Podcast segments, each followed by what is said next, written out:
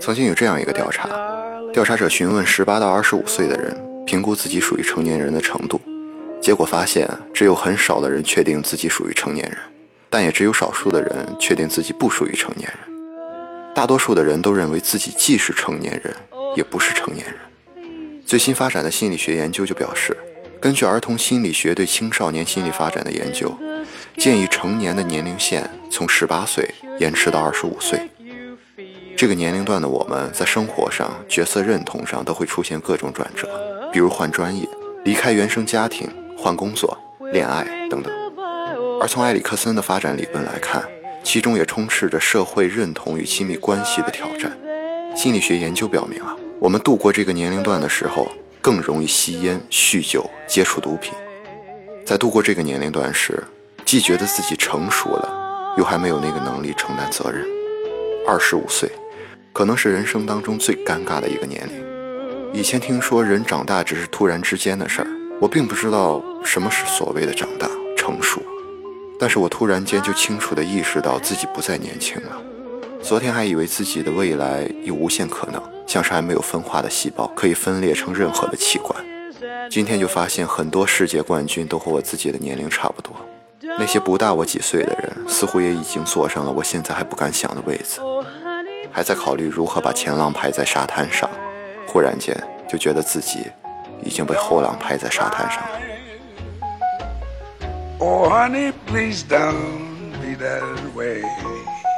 在二十五岁这个年纪，每隔几步就是一个路口。该走向哪一边？像是吃饭的时候，人们都喜欢选择人多的餐厅一样。很多人挤向本来就已经人满为患的路，偏偏前方的路又很窄，千军万马去闯独木桥，想来世上已无阳关道。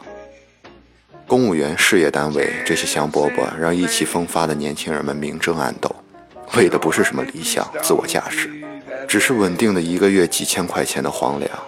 干什么不重要，拿多少才重要。工资不重要，福利才是王道。可是话又说回来，这并不是我们的错，我们也是被诅咒的一代。梦想这个词好像很久都没有听说过了。谁的心里没有梦想的种子？这个词也正是二十五岁的年轻人像手中的香烟一样戒不掉的。可偏偏这个时代在使用这个文字的地方，不是一块肥沃的土壤。在这片土地上，如何生长、长成什么样都不重要，最重要的是结了什么样的果实。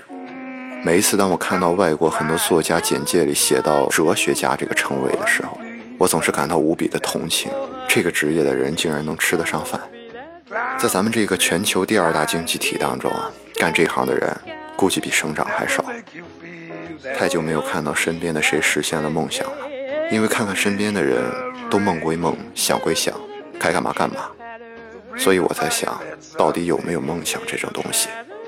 他会不会像小时候妈妈骗你的那个会吃脚丫子的怪兽一样，只是童年时让我们按照某种方式成长的工具罢了？长大后我们在课本上学到，其实并没有什么吃脚丫子的怪兽，可是没有人告诉我们，其实也没有什么梦想。很多人都对我说过，真希望你能实现自己的梦想。像是把最后的希望寄托给我一样。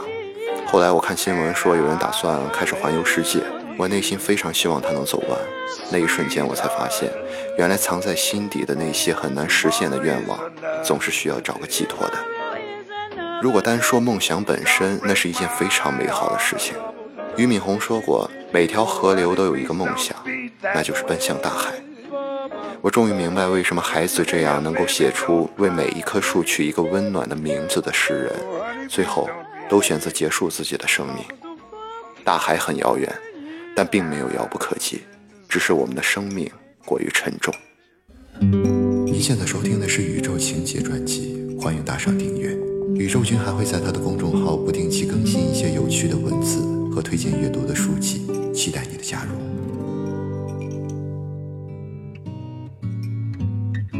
I only wanted to have fun, learning to fly, learning to run.